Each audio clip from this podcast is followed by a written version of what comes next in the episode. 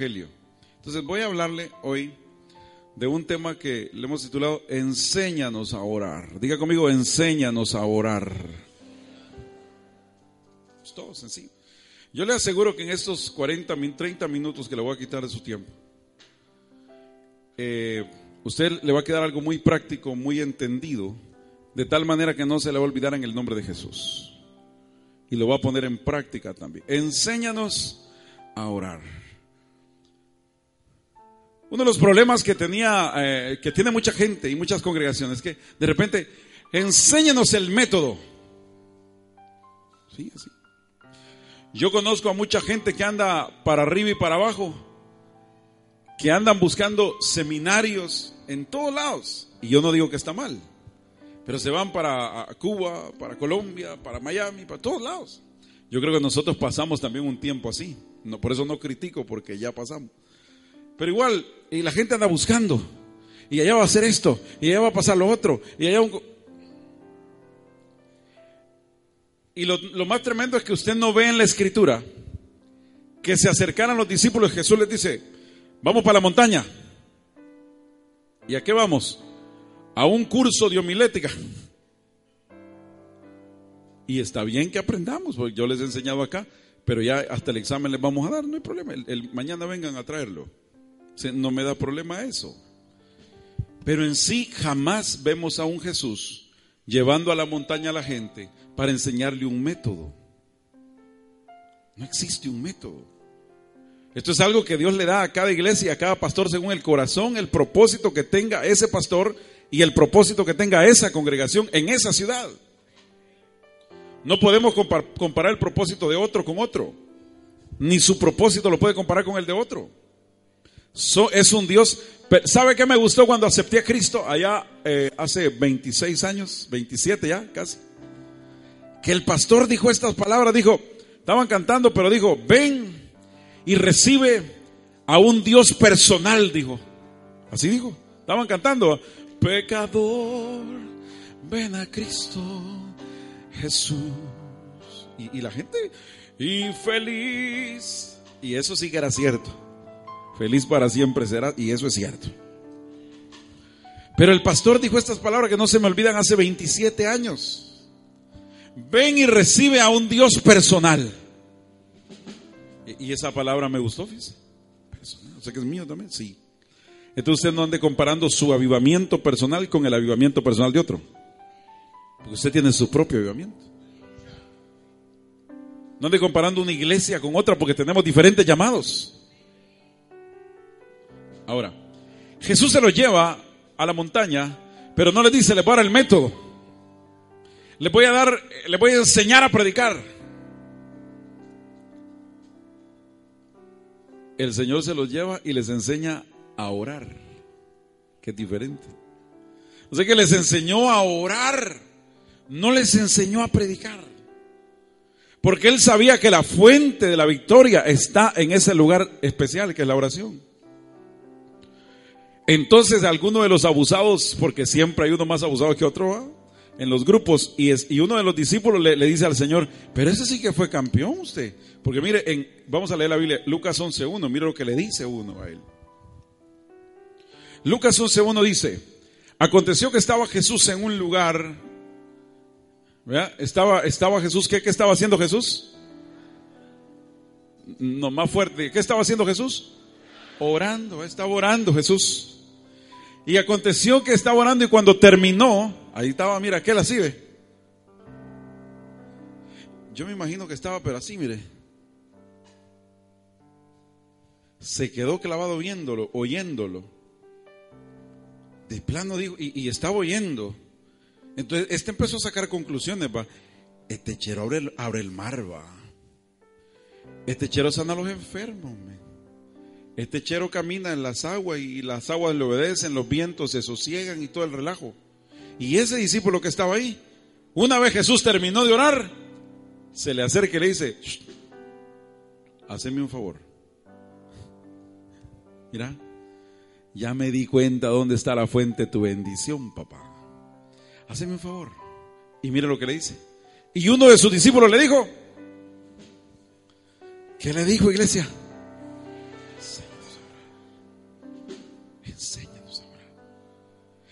Ya me di cuenta que la fuente de la bendición está ahí. Enséñame a orar. Yo quiero aprender. Porque mira, así como también Juan le enseñó a sus discípulos, por favor enséñame a orar. Entonces quiere decir que es el orar es aprendido también. Tenemos que aprender a orar. ¿Sabe cuál es el problema de la iglesia de Jesucristo? El problema de la iglesia es que la iglesia sigue confiando en los hombres. Y los hombres seguimos decepcionando a los hombres porque esa es la idea de Dios. Para que la mirada esté puesta en el único que tiene que estar puesta. Entonces Jesús les enseña a orar. Entonces, yo le voy a enseñar, entonces, mire, es mi responsabilidad entonces enseñarle a orar, porque, porque si a Jesús le, mira, enseñamos a orar, así como Juan, va. Entonces, así como el pastor también le tiene que enseñar a orar, yo quiero enseñarle a orar, cosa que deberíamos de haber empezado por ahí hace, hace años, va. Empezamos con métodos, con sistemas, con congresos, con todo. Lo que menos empezamos fue con lo que teníamos que empezar. Entonces ahora no le voy a dar el sistema. ¿ah?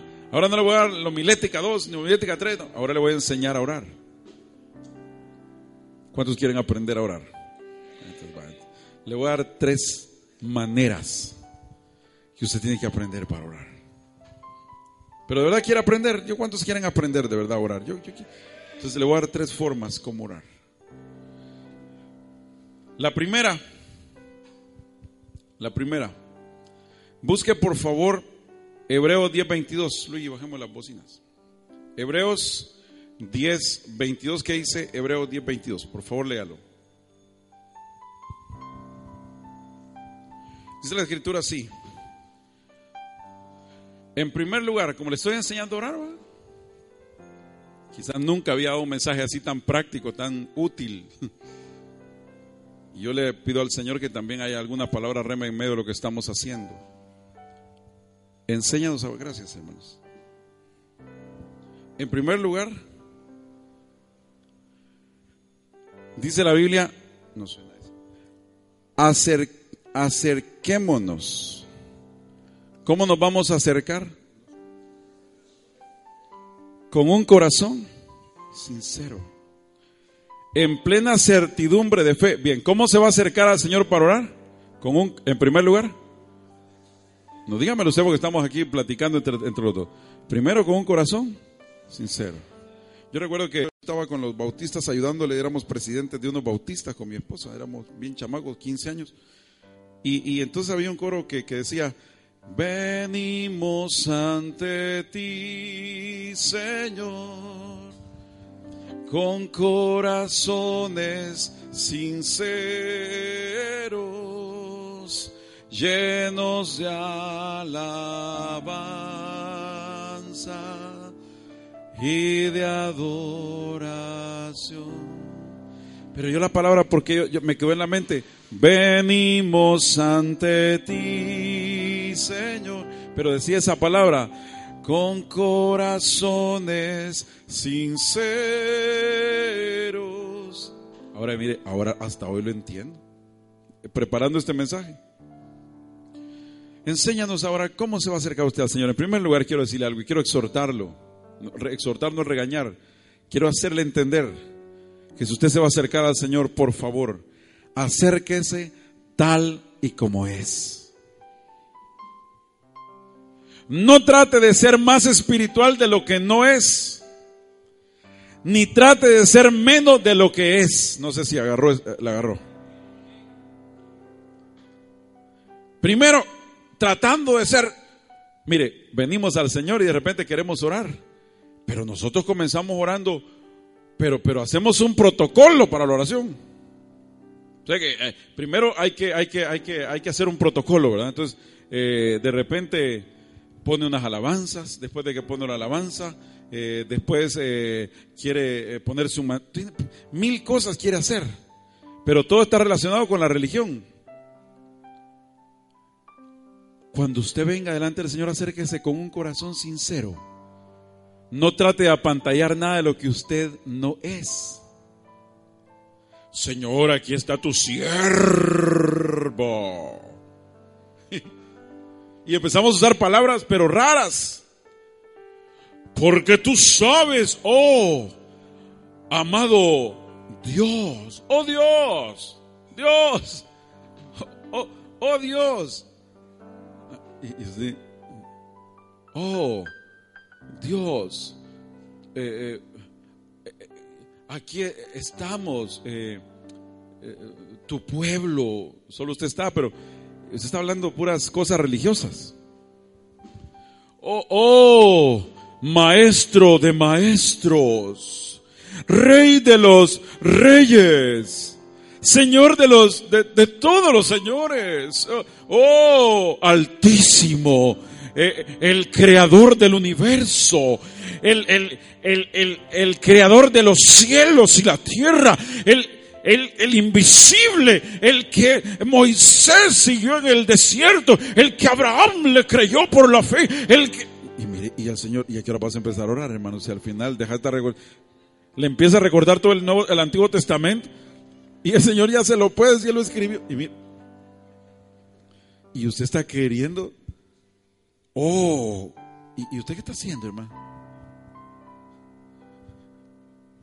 O sea, no está haciendo nada.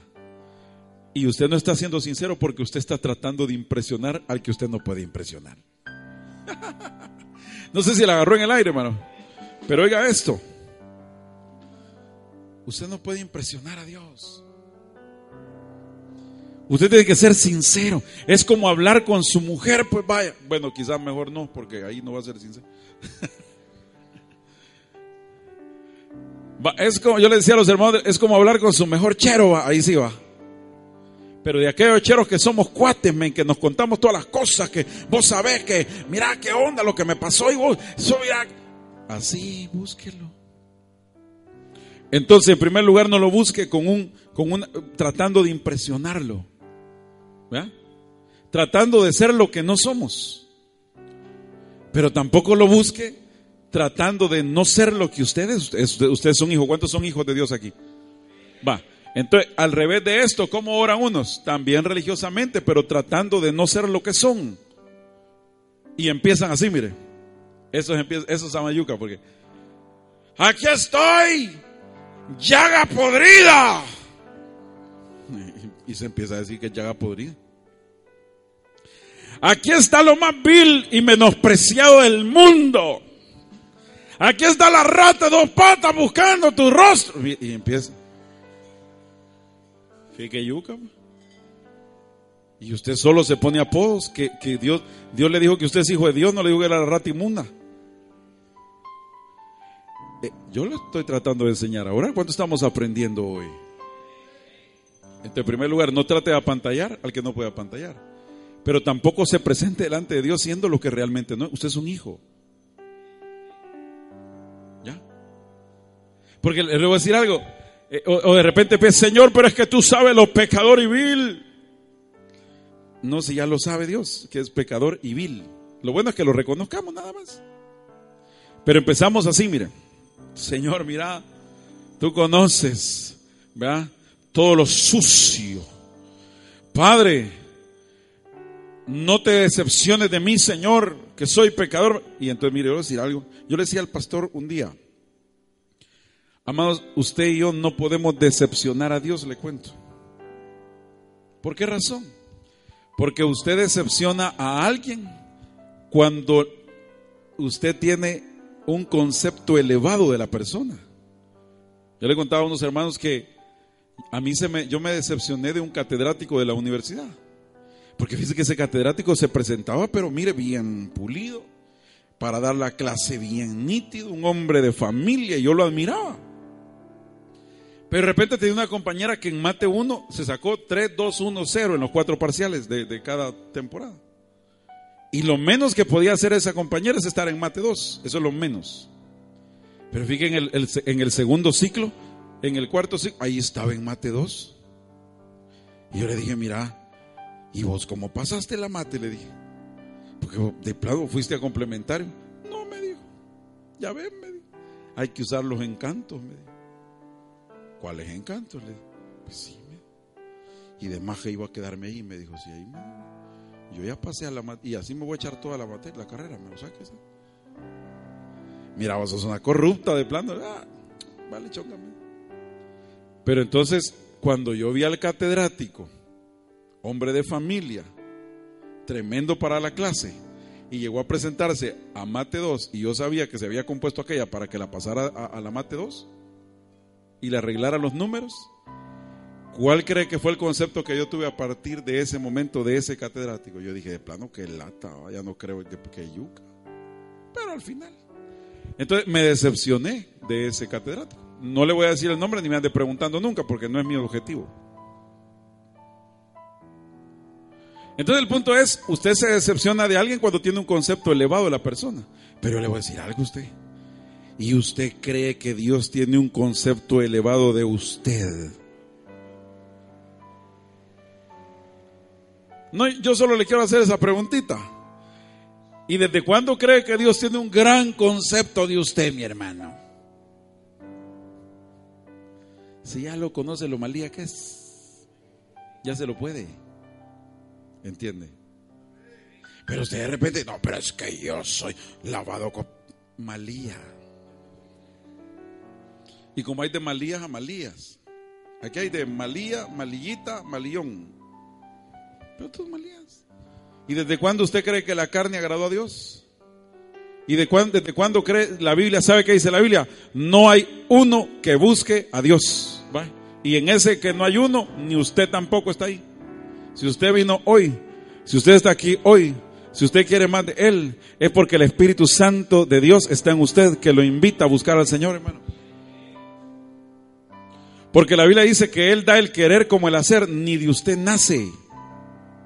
Esto es de darle gloria y honra al Dios de los cielos, que nos invita a venir delante de su presencia. Porque de otra manera usted y yo, a saber dónde hubiéramos terminado en la fiesta Julias. Esta fuera ahora que todavía no nos hubieran sacado allá de la, de la feria ganadera. Y no viendo ganado, vacuno. Sino que bien vacunado con la droga. ¿Me, me está entendiendo? Eso no nace de usted. La simiente de Jehová no peca, pero esto es un impulso divino. Ahora, entonces quiere decir, enséñanos a orar. No se presente a Dios queriendo apantallarlo, pero no se presente a Dios queriendo fingir lo que realmente Dios ya le dijo. Usted, aunque fuera una llaga podrida, aunque fuera la peor peste del mundo, que ya lo sabemos, pero Él nos justificó, Él nos santificó, Él nos redimió y Él nos dio un nombre nuevo que es nombre sobre todo nombre. El Cristo que tiene nombre sobre todo nombre, nos dio un nombre nuevo y nos llamamos Hijo de Dios, hermana de Dios hay en este lugar, pero somos hijos de Dios. Dele la mano al que está al lado suyo y diga, hijo de Dios, hija de Dios, mucho gusto. Va, pero dígase, hijo de Dios. Y a usted le va, uy, la que me acaba de la, uy, mire. Y esa es hija de Dios. No, hombre, yo la conozco a esa. Lo que, lo que pasa es que hay pecados que huelen y hieden, pero hay otros que no tienen olor son sociables. Por ejemplo, usted podría decir, esa que está allá de la, o el que está allá, uy, Dios mío. ¿Ve? ¿Por qué? Porque huele a alcohol. Porque tiene olor a níspero. Porque tiene olor a coca, a crack, a marihuana, a cocaína. Lo que pasa es que ese cuate se le nota.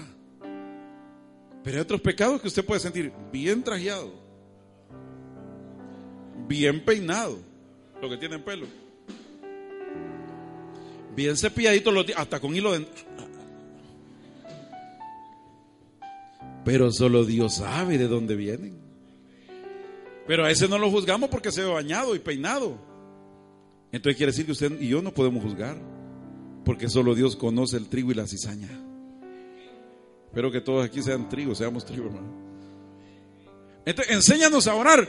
Preséntese de una manera sincera y sin hipocresía. Punto. ¿Va?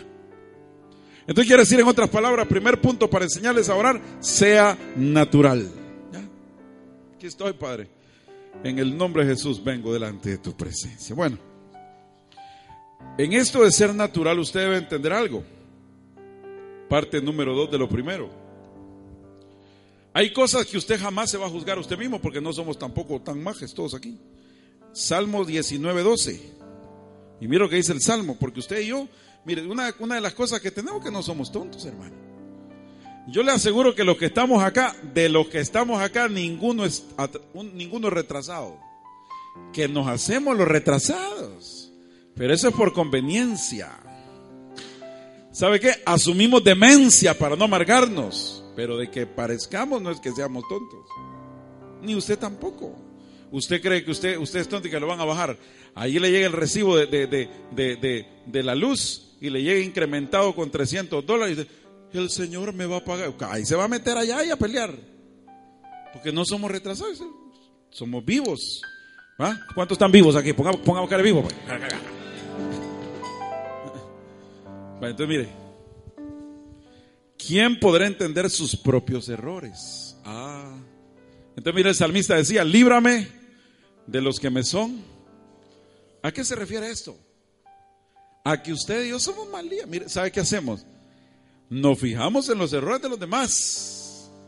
Allá andamos de... Mire, sale el vecino con la gran camioneta el año y ahí por la estamos por, así por la cortina, mira miren, ya vieron al vecino.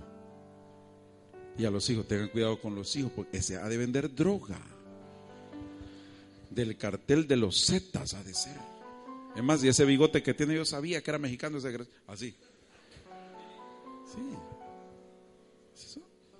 Y nos gusta criticar el pecado de otro. Nos gusta meternos en la vida de otro. Eso nos encasia. Es que, mira, ya viste la hija con unos tacones así, va, mira. Y de esos, de esos transparentes. Es a saber para dónde va. Y viene bien de madrugada. Imagine que se da la tarea de no dormir por estar esperando a la hora que llega la vecina. Que yuca somos, va. Y ahí estamos viendo. Ya, ¿Sabe por qué? Porque por naturaleza no somos tontos. Pero, pero que, el, no pasarnos de vivos nos pase vivos delante de Dios. ¿Por qué sucede? Porque usted debe ser como el salmista. El salmista dijo, ¿y quién va a reconocer los propios errores? Pero cuando usted se quiera presentar delante de Dios, aprenda. Porque puede ser que su corazón y su alma, que está maleada, no permita a la hora de orar reconocer sus errores, solo los de los demás. Y nos ponemos a orar como que somos los grandes intercesores. Señor, oramos por la fulana que yo sé que anda en malos pasos, Padre, pero tú cubres esos malos pasos, Señor. Tú sabes, Padre, que la... Y empezamos a orar por todo el mundo, menos oramos por los pecados que tenemos. Mejor digamos, Señor, mis malos pasos, cúbrelos, Señor. Ayúdame, Padre, a, salir adelante, a quitarme esa pata floja que tengo. Padre, tú me conoces. ¿Eh? Cuando se acerca a Dios nos vamos a acercar con un corazón sincero. La palabra sincero viene de aquella palabra donde usaban en, en, en la Edad Media usaban unas máscaras, todavía aparecen, hay máscaras que son así como, como, como unas que, que sonríen y otras que están tristes.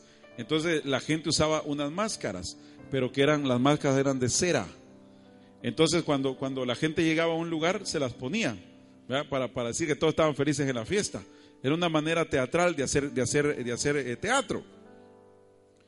Pero entonces las máscaras eran de cera, entonces de ahí apareció la palabra sincera que se quitaran todo ese tipo de máscara y se presentaran sincera con la cara que somos delante de nuestro Dios. Primero, si usted quiere aprender a orar, por favor, aprenda a orar. Segundo, por favor, cuando usted ore, número dos, cuando usted ore, deje de usar vanas repeticiones.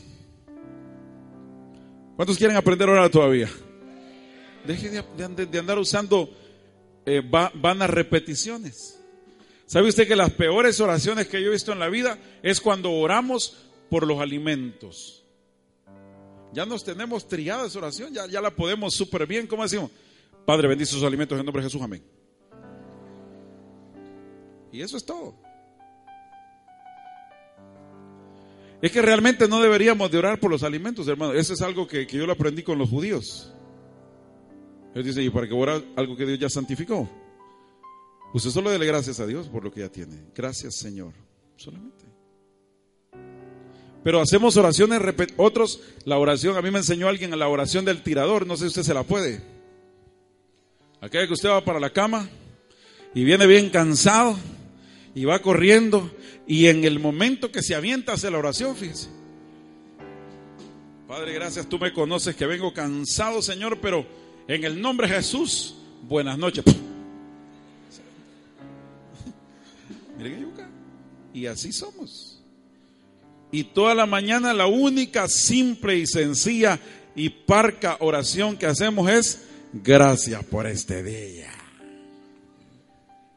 Y eso fue todo. Y, entonces son vanas repeticiones que hacemos todo el tiempo. O aún cuando nos vamos a orar, como no estamos acostumbrados a orar, va. Como no hay costumbre, va. Le pone y ya rodea. Eh, Padre nuestro que estás en los cielos, santificado sea tu nombre, venga a nosotros tu reino, hace Señor tu voluntad, sea en la tierra como en el cielo, el pan nuestro cada día donde hoy. Perdona nuestras ofensas, así como nosotros también perdonamos a los nos ofenden, no dejes en tentación, mal del mal, porque tuyo es el reino, el poder y la gloria por los siglos de los siglos. Amén. Y hasta se presenta.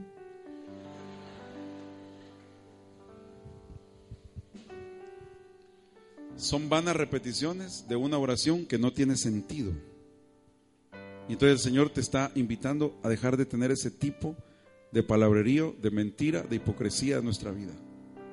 Porque eso no te va a llevar a ningún lugar. Eso no te va a hacer ver la gloria de Dios jamás en tu vida. ¿Es por qué? Porque estamos nosotros entendidos, mire, y, es bien interesante, porque Mateo 15, 7 condena eso. Y léalo por favor para que lo tenga bien claro. Mateo 15, 7, ¿qué dice? Mira lo que dice ahí, yo no digo hipócrita, dice. Bien profetizó de vosotros Isaías ¿Y qué fue lo que dijo Isaías de nosotros? Bueno, no de nosotros, espero que no de nosotros. Este pueblo, léalo usted por favor y así en voz alta. Este pueblo de labios me honra, mas su corazón está lejos de mí, pajero, les dijo a todos. Dejen de cuentos. Dejen de cuentos. Dejen de cuentos este pueblo de labios me honra. Porque cantamos, va. Eh, podemos cantar. Vamos a cantar con la música del cielo. Y hasta bien inspirado, va. Alegres porque escucha cuando cantamos para Pero eso es solo ahí. Y cuando estamos delante de su presencia, nada decimos. ¿Por qué? Porque hemos aprendido una religión que nos ha enseñado a hacer actos públicos, nada más religiosos. Pero cuando estamos delante del Señor tenemos que dejar de usar vanos palabrerías. Por eso el Señor, ustedes me, de, labios cantan, de labios me honra, pero su corazón está lejos porque nunca se han detenido a estar en mi presencia. Y número tres, cuando usted quiera aprender a orar, primero, segundo, no use vanas repeticiones. Ah, en eso, de no usar vanas repeticiones, el salmista le doy una recomendación. El salmista decía algo interesante. El Salmo 54, léalo por favor, dice ahí. Oh Dios, oye mi oración. ¿Pero qué dice ahí? La palabra original ahí es, escucha lo que inteligentemente mi boca dice. Eso quiere decir, escucha lo que inteligentemente mi boca repite, dice, de lo que hay en mi mente y de lo que hay en mi corazón.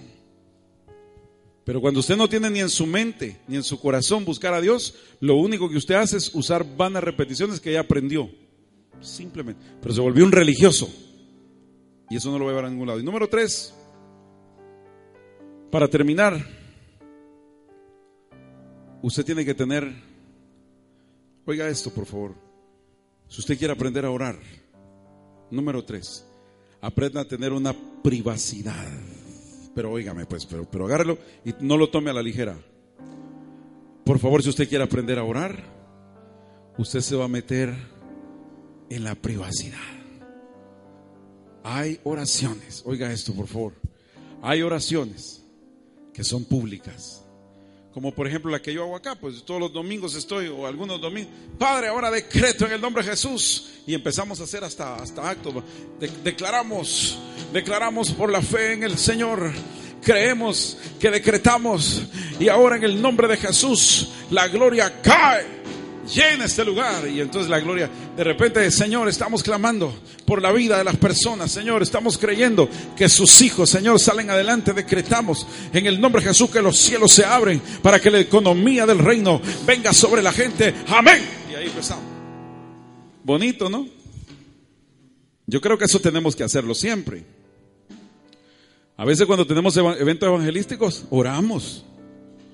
Porque Jesús hacía muchas oraciones públicas. Pero yo le voy a decir algo esta mañana, si usted quiere aprender a ¿cuántos quieren de verdad aprender a orar? Óigame esto pues.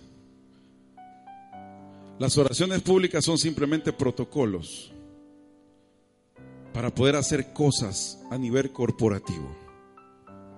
Pero esas solo se quedan ahí. Pero las oraciones que Dios anhela son aquellas oraciones que son de carácter privado.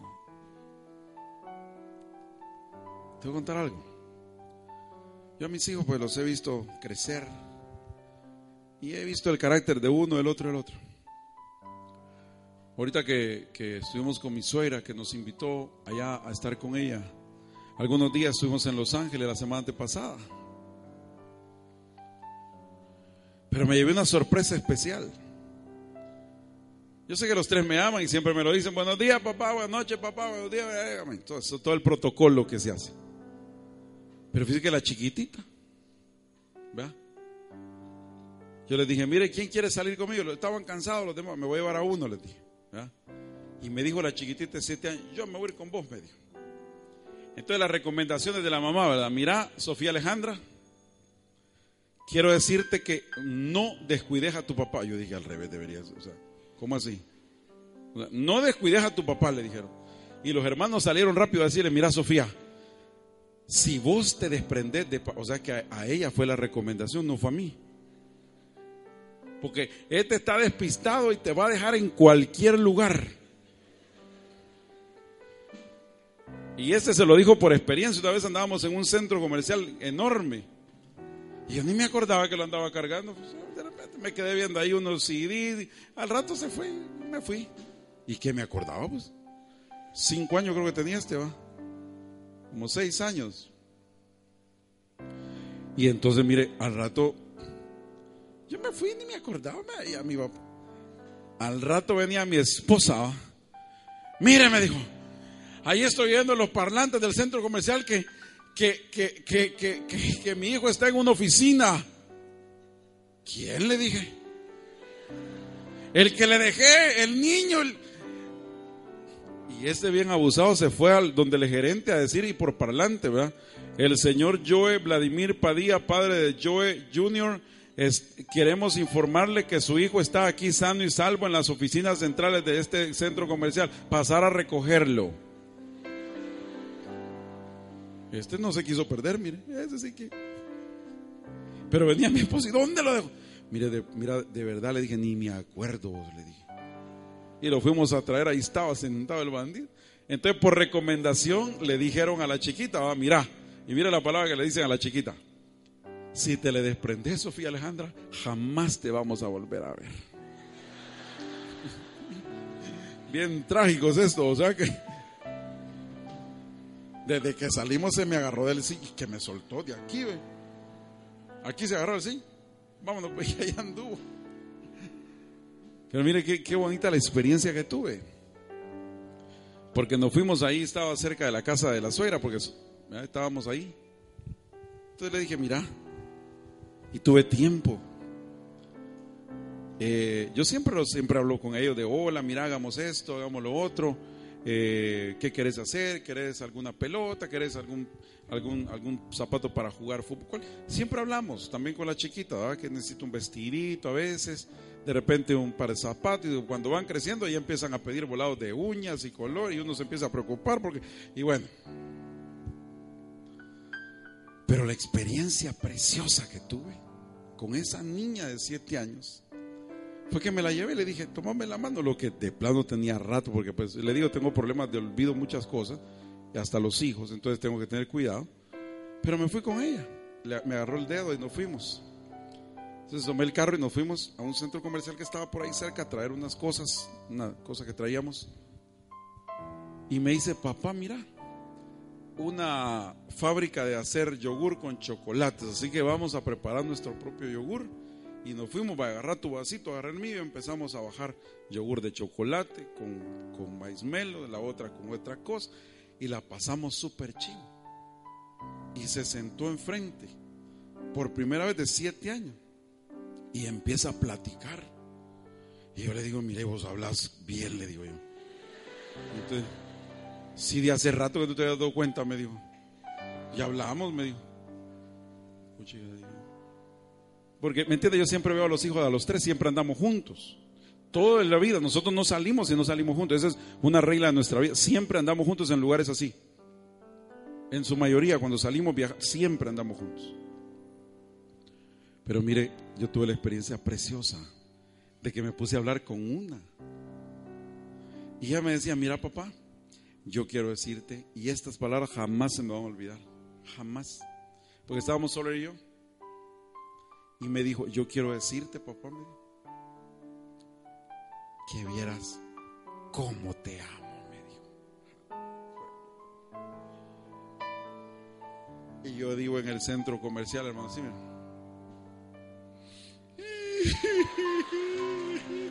y, empiezo, y empiezo a chillar ahí. Pero yo, pero,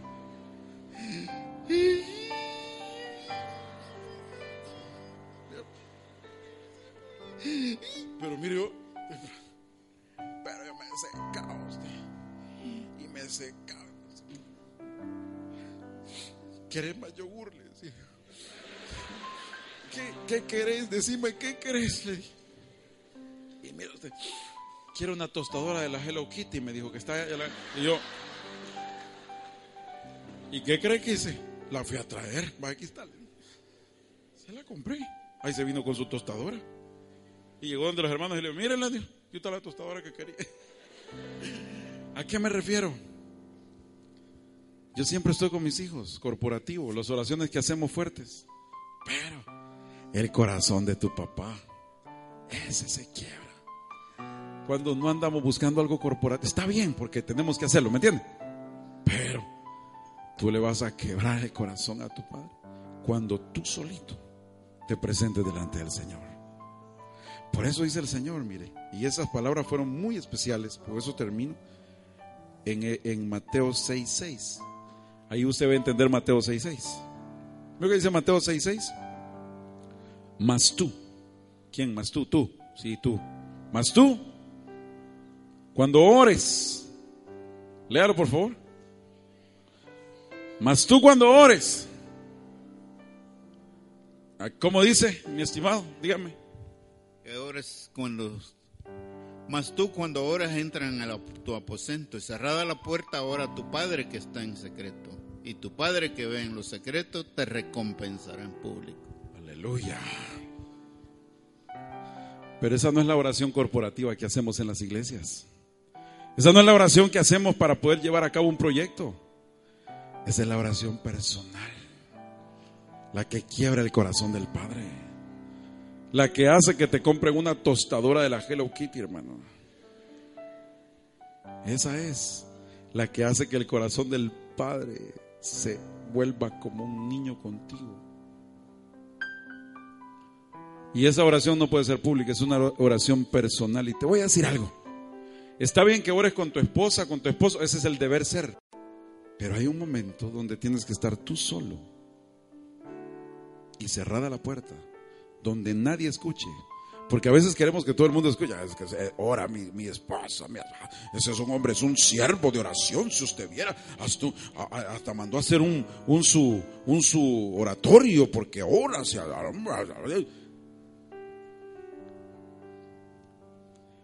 Esa puerta cerrada es donde nadie te ve. Y cuando esa puerta se cierre y tú cuentas a Dios las cosas en los secretos, el Señor en público te recompensa. Esas son las oraciones de recompensa en público, las que se hacen en lo privado. Ahora tú vas a decir, pero mire, por eso ahora le invito, quiere aprender a orar, busque un rincón en su casa y dedíquelo. Diez minutos de oración le pueden cambiar la vida. Pero hágalo. Usted puede decir, pero mire, yo no tengo, pero, pero, pero, mire, le voy a decir algo. Aquí está, esta, aquí es mi hermana y esta, este es testigo y mi esposa también. 15 años tenía, ya estábamos en Chalchuapa y usted cree que había un lugar ahí donde orar. Un cuarto. Busca, ¿por qué? Porque le puedo decir a usted, mire, busque en su habitación y en su alcoba. ¿En qué? En la habitación. En el cuarto, pues, el cuarto. ¿Y la pieza donde vive, pues, pero en cualquier lugar. Lo importante es esto, que dedique un lugar. Eso es importante. Donde tengo un encuentro con el Señor. Por eso, por eso que el libro, eh, hermano, los libros estos eh, que inspiran eh, poéticos, hablan de salga de su cámara el novio y de su tálamo la novia. Venid, oh amada, y entremos en amores, cerremos la puerta y entremos en amor. Es el anhelo de Dios. La tsunamita cuando de repente iba buscando en los hombres, se salió del propósito de Dios y de repente iba un hombre y salió golpeada porque buscaba en los hombres y la golpeaban y la golpeaban en la, en la, en la calle, la, la guardia, los malos, la gente la golpeaba porque no había buscado en el lugar correcto donde Dios la quiso llamar. Por eso después bien golpeada cantaba, ¿habéis visto al que ama mi alma? Y la pegaban. Tienes que regresar al lugar, al aposento ese. Yo no sé cómo le vas a llamar, yo no sé cómo le llamaba, pero óigame, nosotros ahí vivíamos, ya lo sabe, usted se lo ha dicho mil veces, no es la, idea del decírselo, pero, pero ese cuartito de tres por tres, ahí vivíamos todos, como decimos aquí en el, en el pueblo, va, rejuntados todos ahí una, grabadora, un camarote, dos tías adentro. Y todo en chiquito. ¿Y dónde había un lugar ahí, un rincón? No había ni un rincón porque todo estaba ocupado. Pero fíjese que había un baño. Estaba un servicio y estaba un baño, para explicar, porque no era baño servicio, no, era un servicio de fosa y era un baño. En el servicio había que hacer cola para llegar porque ahí eran más de 30 gente las que vivían en todo ese lugar. Y era gente agresiva. ¿No cree usted? Mi familia ya está agresivos todos. Ahí se malmataban todos. Porque usted puede decir, pero es que en mi casa no hay un ambiente de paz para orar. Mira que yo ando buscando. Y eso anda buscando usted. Y entonces jamás va a orar. Yo le digo que yo vivía en Vietnam, vivía yo, pues. Sí. Hay una tía de repente con un cuchillo detrás de un tío. Así. De repente la otra, un cacerolado. Y al rato los hijos con, una navaja atrás. y así. Y nosotros ahí en medio, ahí vivíamos. Una, una, una, tía no dejó dormir a la otra una noche y las noches así pasábamos. Eh, le gustaba a una tía oír el cello, el, el, ¿cómo se llama? El, el, sí, el violoncello, decía ella ponía música instrumental, pero a todo volumen, y ponía así como, y se ponía. Pero, pero así como bien fuerte, así no, era como, como en la casa, bien fuerte. Pero más como psicosis. Quédate vos en esa parte de ti, ni, ni, ni, ni, no pasaste ahí.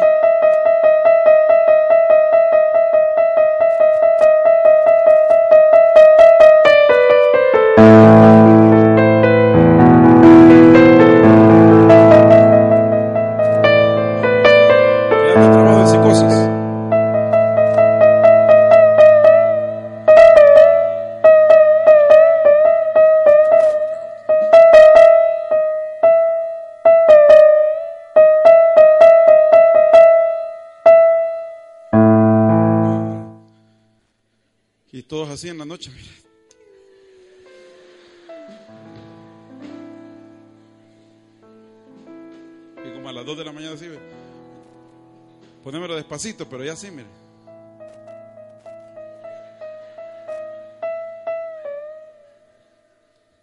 Dale, pero dale, dale.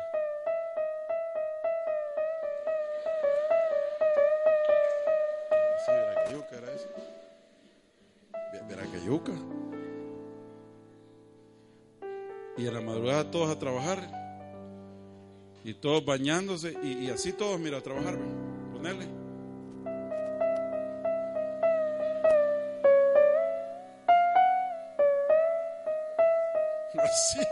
en calidad de loco. Así era. Y no la otra dijo, como era enfermera, va. Y le gritaba, desgraciada, quita esa música. No, deberían de ser cultos todos aquí. Por eso no prosperamos en esta vecindad. Y así, un resto. Y yo, pero ya con los nervios. El siguiente día se fue a conseguir la enfermera. Como no me dejaron dormir y mañana tenía turno, llegó a las 12 de la noche con unos guacales de aquellos de aluminio, ¿no? ¿Te acuerdan? Saca a los tres hijos que ahora son, uno es médico, uno es arquitecto, son bien buena onda los tres, pero y en ese tiempo estaban chiquitos. Y aparecen con guacalitos, guacalote. Y mire, y con un volado de aquellos de la banda de guerra. Espérame, y esperó las 12 de la noche cuando el tini nini se calmó. Y yo dije, vamos a dormir. Y yo, tiriri, la, la, la.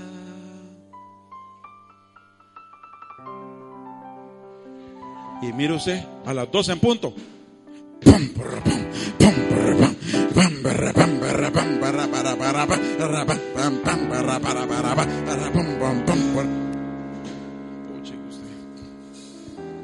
¿Y para dónde cree que agarraba yo? Ahí tenía que estar. Así era la vida en esa vecindad. Me eché siete años. ¿Ah? ¿Qué? Sí, sí, no, siete años. Como mis primos todos le ponían al allá en Chalchapa. Llegaban a medianoche, bien sonados. ¿Y a qué cree que llegaban? A despertarnos. Para, para, para, se está incendiando la calle. Cualquier relajo. Y, para, y no corriendo nosotros en la calle de Chalchapa a medianoche. Con, el, con la colcha nosotros ahí. Viera que yo, va. ¿Y usted, y usted qué, qué, qué piensa? ¿Y usted creía que usted vivía en el infierno? No, yo vivía en el infierno. ¿Ah? ¿Y sabe qué encontré? Allá había un baño. No el servicio. El, es que como hoy es baño, es baño bien raro, ¿va? pero ya no sabe si uno a bañarse va a otra cosa. Vas al baño, le dicen a uno. Bien raro, va. Debería decir, ¿vas al servicio o vas al baño? ¿Ah? Pero bueno, igual el baño, pues. Hoy, a ver. Pero igual, había un servicio y había un baño donde uno se bañaba. Ahí me bañaba. Pero él decía, no quiero que me interrumpa, quiero que se bañen todos, después yo me baño. Ponía unos ganchos al plástico porque no era ni siquiera de puerta, no que de plástico. Era un baño pornográfico. Ahí, si se levantaba todo, en octubre todo el mundo nos conocimos todas las cosas porque ahí toda la gente era yuca. Pero en el plástico, ahí le poníamos ganchitos de aquellos, ¿verdad? De los, chuchitos. Yo tenía una mi almohadita por ahí en ese baño. La ponía y ese era mi aposento de oración. ¿Me las arregló o no me las arreglé? Y ahí Dios me visitaba. Y ahí Dios me dio promesas. Y ahí Dios me dijo que íbamos a ver pueblos grandes así como este, bendiciendo su, nombre. Ahí Dios me dijo que un día nos iba a usar para ir a las naciones y, viajar, para poder llevar esperanza a las naciones. Y todo eso se ha cumplido. Y eso que solo es el inicio de lo que Dios nos ha prometido. ¿Pero dónde? En el aposento. Usted puede decir, yo no tengo aposento, ya le conté sí puede hacerlo. Aprenda a orar. Apártese. Búsquelo. Enséñame a predicar. No, le voy a enseñar a orar. Enséñame los sistemas. No, le voy a enseñar a orar. Así que en base a eso, podemos, no lo voy a guiar a una oración, sino que podemos hacer no una oración repetitiva, sino que nos podemos acercar confiadamente al trono de nuestro Padre. ¿Y por qué no hacemos una oración no religiosa para despedirnos? ¿Y por qué no hacemos una oración ejercitando lo que le acabo de enseñar? Buscando al Padre. Dios le va a responder a algunas personas el día de mañana.